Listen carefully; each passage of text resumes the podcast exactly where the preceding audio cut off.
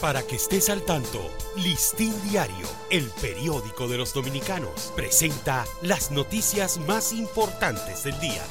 Buen día, hoy es jueves 9 eh, de febrero de 2023.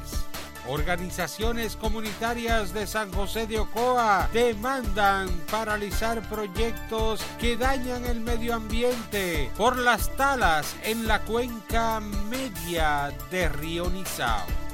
El país mantenía hospitalizados ayer 20 pacientes, entre ellos en niños y adultos, con cuadro diarreicos sospechoso de cólera, mientras confirmó que el diagnóstico de siete nuevos pacientes con los que se elevan a 59 las personas confirmadas con la enfermedad desde octubre a la fecha.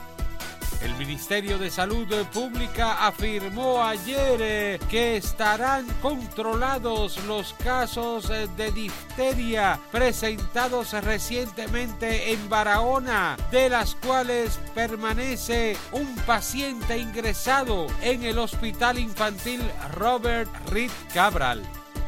Aunque desde varios meses el país reporta nuevos casos del virus de la viruela símica, las autoridades sanitarias informaron la adquisición de 5.000 dosis de vacunas que serán aplicadas en grupos eh, de población de mayor vulnerabilidad.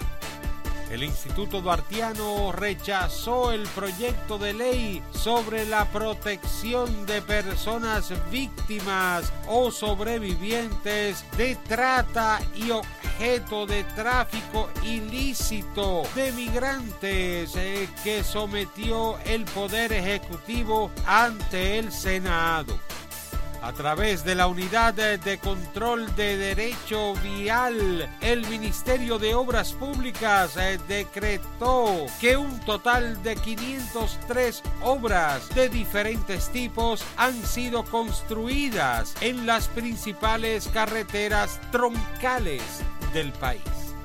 El exdirector de la Dirección General de Pasaportes y miembro de la Dirección Central de la Fuerza del Pueblo, Raúl Enríquez, exigió al gobierno abrir una investigación sobre la situación que afecta a la ciudadanía por falta de las libretas de pasaporte. El gobierno dominicano y el sector privado formalizaron ayer el lanzamiento del sello hecho en República Dominicana para identificar los productos fabricados en el país y que son exportados a diferentes partes del mundo. Para ampliar esta y otras noticias, acceda a listindiario.com. Para Listín Diario, soy Dani León. Para que estés al tanto, Listín Diario, el periódico de los dominicanos, presentó las noticias más importantes del día.